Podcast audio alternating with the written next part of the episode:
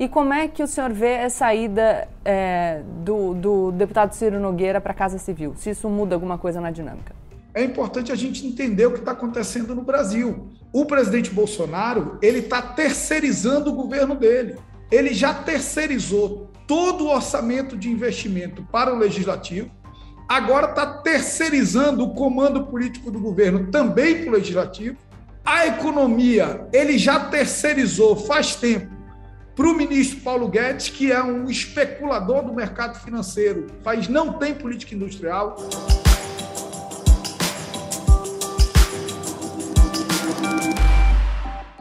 Olá, pessoal! Como eu sempre digo, a partir de agora, menos emoção e mais razão. Já deixo meu recado aqui, deixa seu like, se inscreve no canal, compartilha esse vídeo com seus amigos, esse principalmente porque esse vídeo é importante. Na semana passada eu falei aqui um pouco sobre o embrólio envolvendo a aprovação do fundo eleitoral, lembram?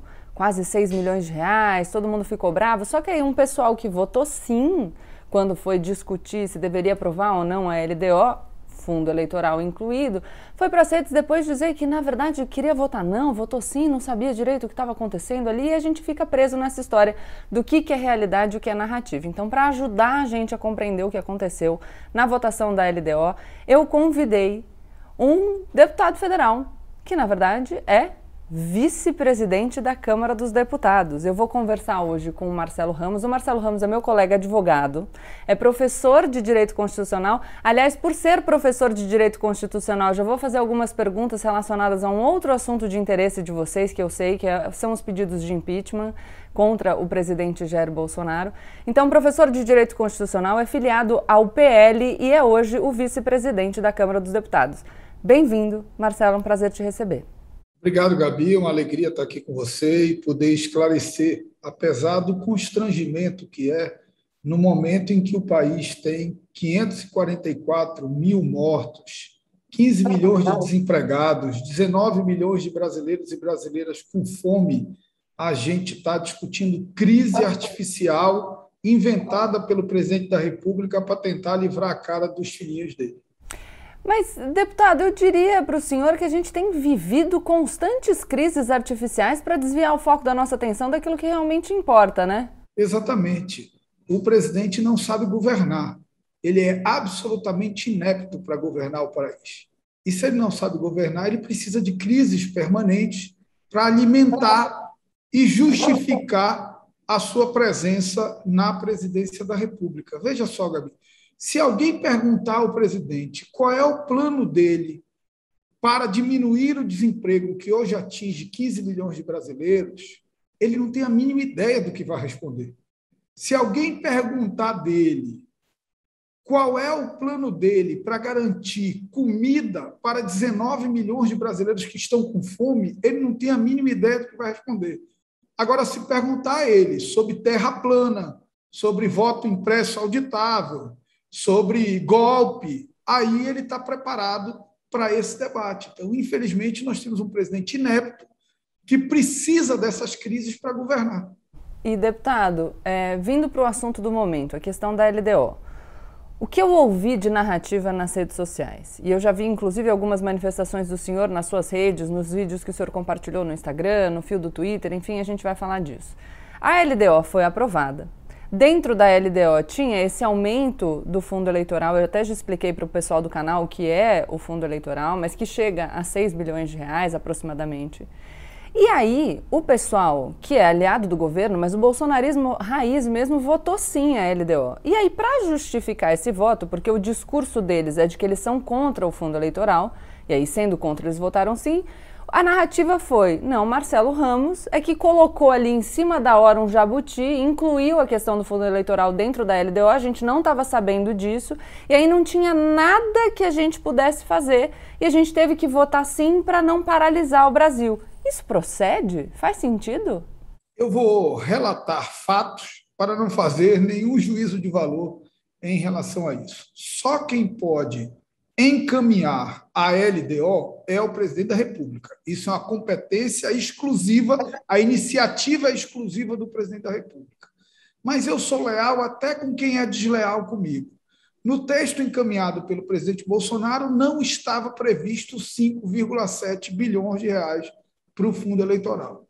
na véspera da sessão do Congresso Nacional, houve uma reunião dos líderes da base do presidente Bolsonaro, sob coordenação do líder do presidente Bolsonaro na Câmara e no Congresso Nacional, e nessa reunião decidiram, por acordo, incluir na LDO os 5,7 bi.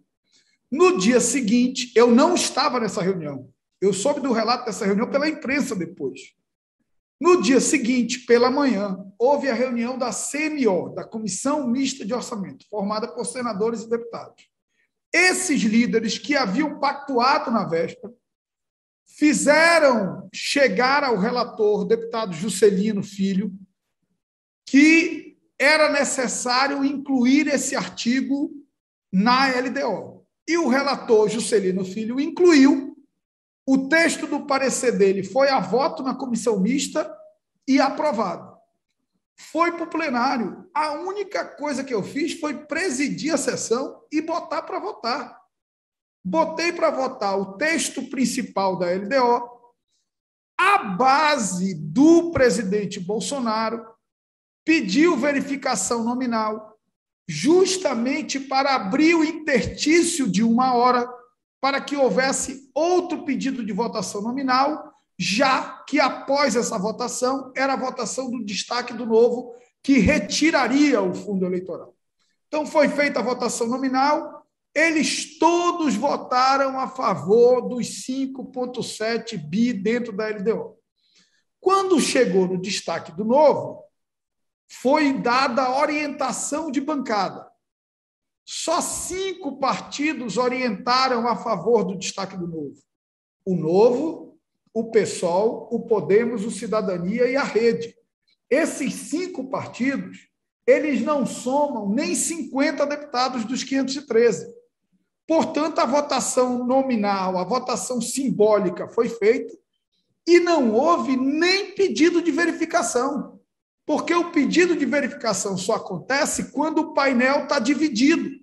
Só que todos os partidos da base do governo e o líder do governo no Congresso, senador Eduardo Gomes, que estava lá o tempo inteiro na sessão, orientaram contra o destaque do novo. Ao ponto que, após a votação, o líder Eduardo Gomes foi à tribuna elogiar, agradecer a votação da matéria e dizer que a matéria tinha sido aprovada como o governo pretendia. Então, isso é um relato dos fatos. Não tem nenhum julgamento é, da minha parte. Se tem alguém que não tem responsabilidade com isso, sou eu. Eu não participei da reunião de líderes que definiu incluir, eu não sou da CMO, nem votar eu voto, Gabi. Porque eu sou presidente, eu só voto se empatar. Então foi uma deslealdade, uma canalice do presidente mas o presidente não tem respeito por ninguém. Então, eu também não espero dele nenhuma atitude de lealdade, porque ele não é capaz.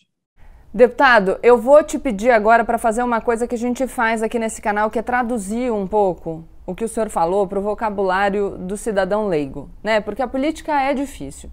Então vamos lá, eu vou, eu vou, eu vou destrinchar a sua resposta em partes, pode ser? A, a política já é difícil, relatada por um advogado piora um pouco, né? Exato, eu estou aqui para tentar traduzir o juridiquês, é isso que eu faço da vida. Então, primeiro o senhor me diz o seguinte: olha, tá bom, o texto da LDO, que vem do presidente da República, vem sem essa questão relacionada ao fundão eleitoral.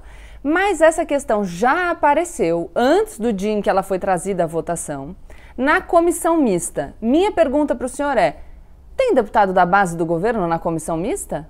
Todo, a grande maioria. Então já dava para saber que a questão estava lá, né? Não foi uma surpresa. A base do governo hoje, ela totaliza acho que quase 400 deputados. Então é impossível aprovar qualquer coisa na Câmara dos Deputados hoje sem que o governo queira. O fundão eleitoral só foi incluído na LDO porque o governo Bolsonaro quis incluir através dos seus líderes na Câmara e no Congresso Nacional. Ótimo, porque aí eu tenho outra tradução. O que significa essa, essa combinação com as lideranças? E o que significa é, é quando você fala o, o, líder do governo na Câmara, só para as pessoas entenderem um pouco mais, qual, qual é o papel dessas lideranças? Eles falam por todos os outros deputados? Eles orientam? nas votações simbólicas, eles falam pelos outros deputados. Eles manifestam a vontade do partido na votação simbólica. Então, o PL, o meu partido, diz sim na votação simbólica, e isso significa os 43 votos do PL, sim, porque a votação é simbólica. Se houver dúvida em relação a essa votação, de quem ganhou, pode pedir verificação. Nesse caso, não podia pedir verificação, porque estava dentro do intertício de uma hora de uma verificação que acabara de ter acontecido, que era a verificação do texto principal da LDO. Tá, então vamos, vamos criar aqui uma hipótese. Eu estou aqui na função de estudante de direito com o senhor como meu professor, tá? Então vou imaginar aqui uma hipótese. Se eu, Gabriela, sou deputada federal e aí eu quero que uma votação seja encaminhada num certo sentido, mas eu não quero me comprometer pessoalmente. Não sendo líder, é melhor para mim que a votação seja simbólica, porque aí o líder vota por mim, eu não tenho uma responsabilização pessoal e depois eu posso sair contando uma história de que na verdade eu não queria votar daquele jeito, mas foi o meu líder que votou por mim e eu não pude manifestar a minha vontade pessoalmente. Continua a minha hipótese. Só que, se por acaso aparecer alguém pedindo para a votação ser nominal, fazendo esse requerimento, eu, se estou comprometida com a matéria, deveria ser favorável a esse pedido de votação nominal. E aí eu chego no que o senhor falou sobre o destaque do novo. O que exatamente pedia o destaque do novo? Para tirar o artigo que incluiu a lei eleitoral, a, o fundo eleitoral. O destaque do novo era um destaque supressivo, era um destaque para retirar o artigo que foi incluído na CMO e que previa o fundo eleitoral. Isso era o destaque do novo. Então, Lembrando que o novo e o PSOL agiram firmemente contra isso. Justiça precisa ser feita. É, tem uma coisa até. Eu respeito muito o deputado general Peternelli, é um homem sério. Mas um dia desse eu estava numa entrevista e ele entrou comentando de que o PSL tinha encaminhado contra. E eu falei: não, general, olha, com todo o respeito que o senhor merece, eu não vou ser agressivo com o senhor. O PSL disse que era contra 15 minutos depois de encerrada a votação. E o entrevistador me corrigiu na hora: 15 minutos não, deputado. Eu tenho aqui 21 minutos depois de encerrada a votação. Então, isso foi uma grande palhaçada, uma tentativa de enganar as pessoas e quem começou com essa palhaçada foi o Eduardo Bolsonaro, que foi o primeiro que se afrouxou com as pressões da rede social e fez um vídeo dizendo que tinha votado sem querer, que eu não deixei ele votar, e essa conversa fiada deles. Então, aí eu continuo o meu questionamento para a gente deixar bem claro. O novo, então, apresenta um destaque supressivo, pedindo justamente para tirar essa questão do fundo eleitoral da LDO. Então, a LDO poderia ser aprovada e aí dar andamento a todas as questões relacionadas ao orçamento, educação, saúde e tudo mais. Só que esse assunto específico, o do fundo eleitoral, seria votado num outro momento, é isso? A LDO inteira é votado primeiro, com o fundo lá dentro. Aí o novo faz um destaque dizendo: olha, depois que aprovar a LDO inteira, esse tema aqui eu quero que vote separado. Você pode decidir tirar ou manter. Já estava aprovada a LDO. Uhum. Na hora que o novo apresenta isso, só outros quatro partidos apoiam eles. PSOL, Podemos, Cidadania e Rede. Sabe o que isso significa? que todos os partidos da base do governo foram contra o destaque do novo. Nenhum partido da base do governo e o líder do governo também orienta a votação. O líder do governo poderia ter ido à tribuna e ter dito: olha, o governo é contra o fundo e é a favor do destaque do novo. Não, fez o inverso. Então, sem o governo, eu repito, não tinha nenhuma hipótese desse fundo eleitoral ter sido aprovado. E sabe por que eu te perguntei isso, deputado? Porque um outro argumento que eu vi nas redes foi de que se eles não tiver, que eles não tinham chance de votar separadamente a questão do fundo eleitoral sem empatar, sem atrasar, sem travar todas as outras questões relacionadas com o orçamento do país. E aí quando o senhor me explica que na verdade, na verdade a LDO já tinha sido aprovada e que eles poderiam ter se manifestado favoravelmente ao destaque do novo, a gente percebe que a história não é essa, né? Não, mais do que isso. O PSL é o maior partido da casa. Ele podia ter destacado. E o líder do PSL não é um deputado da parte vivarista do PSL.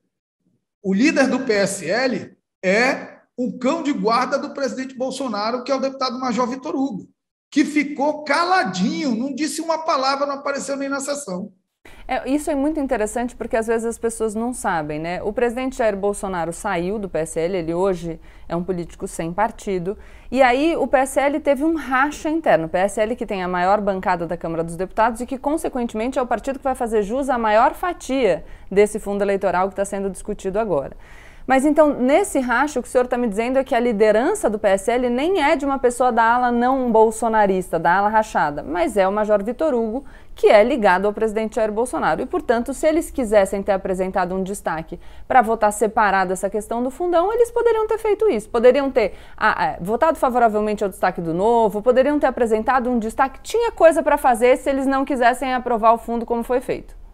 Claro, tanto que tem uma declaração do deputado o Luiz Felipe Orleães e Bragança, que ele diz o seguinte, que ele denuncia o Major Vitor Hugo por não ter destacado a matéria. Porque ele, como percebeu que o PSL não ia se manifestar a favor do destaque do novo, ele já votou contra a LDO. O deputado é, Luiz Felipe Orleães. E aí eu, eu vou seguir, é, porque o senhor fez um fio no Twitter falando de uma outra coisa, porque aí é, esse assunto vai para as redes, ele pega muito mal nas redes, entre a base de apoio do presidente, e aí eles começam com essas narrativas. Primeiro, numa tentativa de atribuir a responsabilidade ao senhor, dizendo que eles não podiam fazer nada e tudo mais. E aí vem essa outra questão que é o presidente Jair Bolsonaro agora dizendo que ele vai vetar o fundo eleitoral. E aí o senhor fala que isso, na verdade, é uma manobra que a manobra seria é, tentar transformar esse fundo eleitoral de 5,7 bilhões, ou aproximadamente 6 bilhões, para 4 bilhões. E aí o senhor diz, eu é, é, desafio o presidente a vetar integralmente a questão do fundo eleitoral e devolver para o Congresso, porque aí a decisão sobre veto ou não veto será nominal. O que exatamente o senhor está querendo dizer? O senhor quer é, que o presidente tenha a coragem de, a partir da sua ação no veto, fazer com que os congressistas, com que os deputados federais e, e, os senadores sejam obrigados a dizer pessoalmente qual é a posição deles a respeito dessa matéria? Sim, primeiro que eu tenho dúvidas se o presidente verdadeiramente vai votar, porque o que o presidente fala não se escreve. No orçamento passado, ele também criticou o fundão eleitoral de 1,7 bi, vociferou que iria vetar, e quando foi no dia do veto, ele sancionou e, na maior cara de pau, disse que estava sancionando, porque se ele não sancionasse, ele estaria cometendo crime de responsabilidade, o que é uma insanidade sem nenhum fundamento jurídico. Então, eu ainda não tenho convicção de que efetivamente ele vá mesmo vetar a matéria. Agora, ele não pode vetar os 5,7 e depois mandar uma proposta de 4 bi. Porque daí eu vou achar que eu fui vítima de uma grande armação. De que ele armou para botar o bode na sala, que era o 5,7, querendo desde o início aumentar para 4, que registro é mais do que o dobro do valor do fundo hoje, que é 1 bi e 700 milhões. Então ele tem que vetar integral isso vai voltar para o Congresso, o Congresso vai ter que apreciar o veto, se mantém o veto ou se derruba o veto, mas ele não pode cometer o estelionato de mandar uma proposta depois de quatro. Eu vou, vou, aproveitar agora, professor Marcelo, pode me interromper no meio que eu vou dar essa explicação para o pessoal que está assistindo para eles entenderem um pouco como funciona. Tudo que sai do Congresso Nacional, aprovado pelo Congresso Nacional, vai para o presidente da República para ele decidir se ele sanciona, se ele concorda com o que veio do Congresso Nacional ou se ele veta, se ele discorda daquilo. Ele pode vetar integralmente algo que tenha vindo do Congresso ou ele pode vetar parcialmente só alguns pontos daquele projeto que chega para ele. Isso faz parte daquele sistema que a gente fala que é o sistema de freios e contrapesos. Então, nem tanto poder para um, nem tanto poder para o outro, fica ali se balanceando. Depois que o presidente decide se ele veta ou se ele sanciona, se ele vetar, isso, essa matéria volta para o Congresso, para aí o Congresso avaliar se mantém ou se derruba o veto do presidente da República. E essa votação é necessariamente nominal, a votação sobre manter ou derrubar o veto, correto?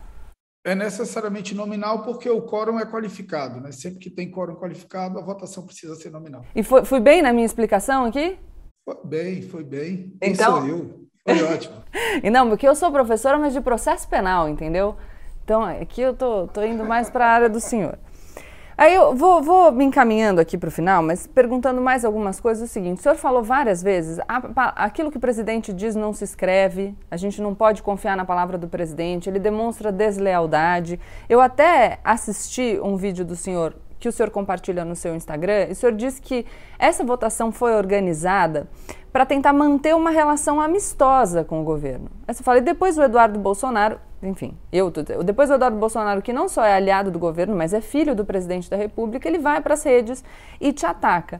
O que eu quero te perguntar é se esse, esse governo permite algum tipo de relação amistosa. Porque eu percebo, por exemplo, agora a gente teve uma troca no comando da Casa Civil. E o ministro Luiz Eduardo Ramos disse que foi surpreendido, nem sabia do que ia acontecer. E é um, uma das pessoas mais próximas do presidente da República. Então, é possível manter uma relação de lealdade com a gestão Jair Bolsonaro? Olha, o presidente Bolsonaro não tem respeito por ninguém.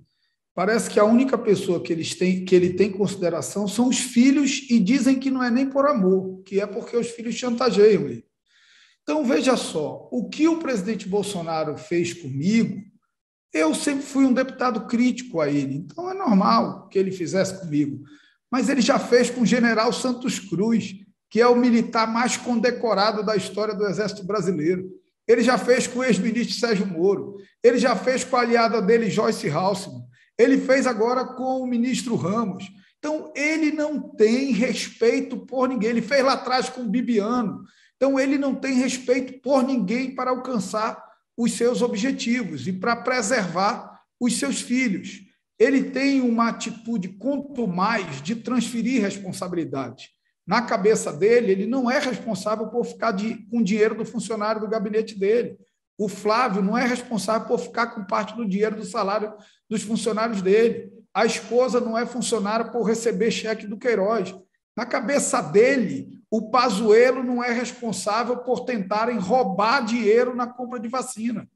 Então, é uma atitude dele de se afastar das suas responsabilidades, o que é muito triste para o país, Gabi. Eu repito aqui, é constrangedor para mim, num momento tão duro da vida do país, em que a gente precisava estar falando de como vacinar todo mundo, de como melhorar o ambiente de negócio, de como voltar a gerar emprego, de como aprovar um programa de transferência de renda para colocar comida na mesa das pessoas, nós estamos discutindo crise entre os poderes. Isso é uma maldade com o povo brasileiro. Sabe, eu me sinto, é, é, é, eu me sinto impotente de ter que estar tratando esse tipo de coisa quando eu sei que o que o Brasil precisa é outra coisa. Quando eu queria estar com todas as minhas energias voltadas para esse Brasil que quer ter, voltar a ter esperança, que quer voltar a ter emprego, que quer voltar a ter comida. É muito angustiante estar discutindo isso nesse momento de sofrimento da vida das pessoas. Você sabe, deputado, que eu estrei na televisão é, no dia 16 de março de 2020. A OMS tinha acabado de declarar a pandemia e a gente estava vivendo o primeiro período de restrições aqui no Brasil. E o presidente da República, contrariando a, a, a orientação do então ministro da Saúde, Luiz Henrique Mandetta, foi às manifestações no dia 15 de março, eu estreio na manhã seguinte. E o tema do debate era justamente o orçamento e essa tensão entre os poderes. E na época eu me lembro, parece muito a conversa que a gente está tendo aqui agora, porque na época eu me lembro que a crítica era a impositividade das emendas do relator do orçamento. E, na época, e, e, eu cheguei a falar, porque não, o presidente, ele é contra, é um absurdo, isso é uma chantagem do Congresso Nacional. E a minha fala, que repercutiu muito na época, dizia justamente que o Jair Bolsonaro, quando estava na Câmara dos Deputados, era favorável à impositividade do orçamento. Depois, o Eduardo Bolsonaro vota favoravelmente as emendas de bancada, dizendo que aquilo era uma vitória do governo. Da votação especificamente sobre as emendas do relator, ele não participou porque ele não estava na Câmara. Mas deputados da base do governo diziam que aquela era a orientação do governo, de votar sim. E mesmo quando o presidente Jair Bolsonaro estava falando sobre a chantagem do Congresso Nacional, ele estava mandando PLNs de volta para o Congresso, devolvendo parte dos poderes do relator do orçamento, enquanto ele falava sobre o veto é, que ele estava colocando naquela questão. Então é, é, a mesma dinâmica, é um discurso para as redes, enquanto ele faz outra coisa por debaixo das cortinas. E já que o senhor falou sobre essa relação entre os poderes, eu queria saber do senhor como que está a relação Congresso-Planalto e como é que o senhor vê a saída é, do, do deputado Ciro Nogueira para a Casa Civil, se isso muda alguma coisa na dinâmica. Eu vou repetir a declaração que eu dei a um jornal ontem, que foi publicada hoje, né? O, a ida do senador Ciro Nogueira, que tem uma boa relação com o parlamento, tem o nosso respeito, tem um bom diálogo, inclusive, com as bancadas de oposição, é como você botar um craque de bola num time ruim com um técnico péssimo. A tendência é ele estragar a carreira dele e o técnico acabar demitido. Então, não adianta você ter alguém que vai ter uma boa relação com o parlamento se você tem um presidente que, na essência, não respeita as instituições. E você falou do orçamento impositivo, é importante a gente entender o que está acontecendo no Brasil. O presidente Bolsonaro ele está terceirizando o governo dele. Ele já terceirizou todo o orçamento de investimento para o legislativo, agora está terceirizando o comando político do governo também para o legislativo. A economia ele já terceirizou faz tempo para o ministro Paulo Guedes, que é um especulador do mercado financeiro e não o ministro da Economia, não tem noção do que seja uma política industrial para o país. O país não tem política industrial, tem uma política de comércio exterior, de desoneração de imposto de importação, pautada no improviso, na falta de previsibilidade, na falta de reciprocidade, sem equilíbrio com o custo Brasil. Então, ou seja, você tem um governo completamente terceirizado para sobrar tempo para que o presidente faça a única coisa que ele sabe fazer, que é ir para o cercadinho falar besteira. E que é o, completo inverso daquilo que ele declara, né? Porque o que ele diz é que ele gostaria de ter mais poder, mas o que o senhor está me dizendo é que praticamente ele abre mão do poder e terceiriza os poderes da presidência da República para outros agentes, para outros. Numa perspectiva de que no futuro ele possa marchar sobre esses poderes enfraquecidos. Porque, olha lá, eu sou insignificante para o presidente, ele verbalizou isso. Olha, o Marcelo, aquele insignificante que eu não lembro nem o nome. O presidente não está preocupado de marchar sobre o deputado Marcelo Ramos, um deputado de primeiro mandato do estado do Amazonas. Ele está interessado em desmoralizar o parlamento e marchar sobre as instituições que sustentam a democracia. A pergunta é: quando ele chegar na porta do Congresso Nacional, na porta do STF, na porta das Forças Armadas, ele vai encontrar gente para estender um tapete para ele ou gente entrincheirada em defesa das instituições. Eu tenho certeza de que lado eu estarei. Eu estarei na trincheira.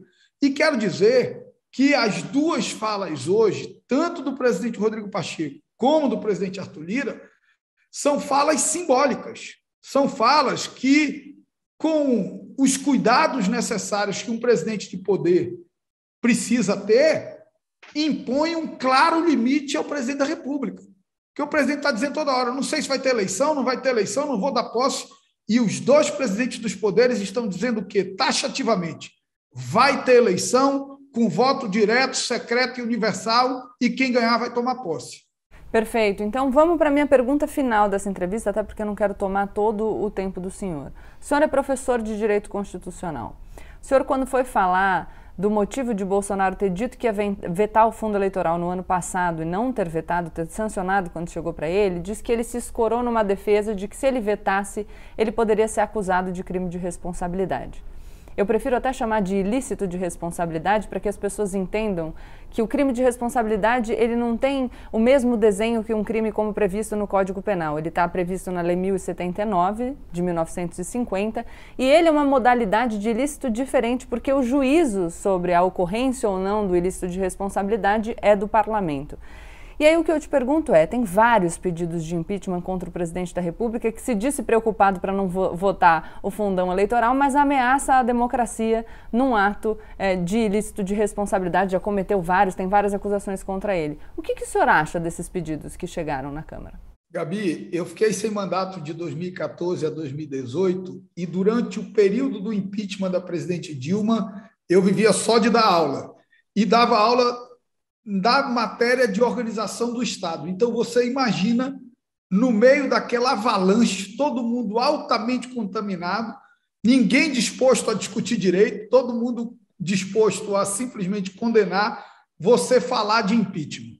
E eu sempre falei de impeachment dizendo o seguinte: Impeachment é um ilícito, usando o seu termo, de natureza político-jurídica.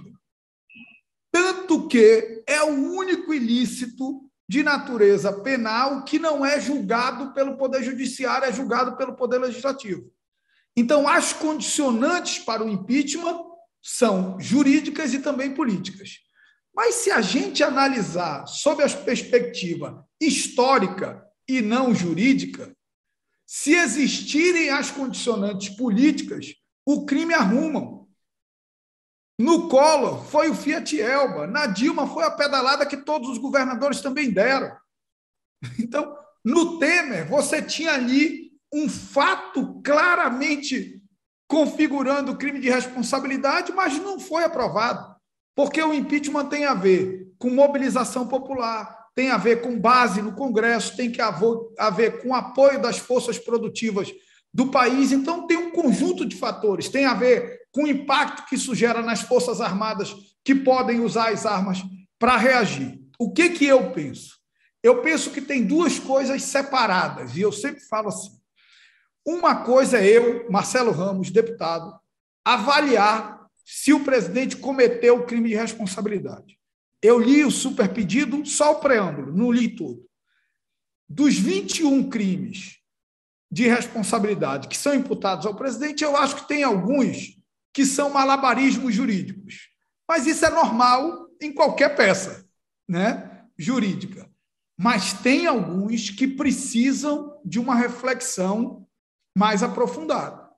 Por exemplo, o presidente dizer que se não tivesse voto impresso, não vai ter eleição, e que se ele perder, ele não vai dar posse para outro presidente, para mim, configura ameaça à ordem democrática.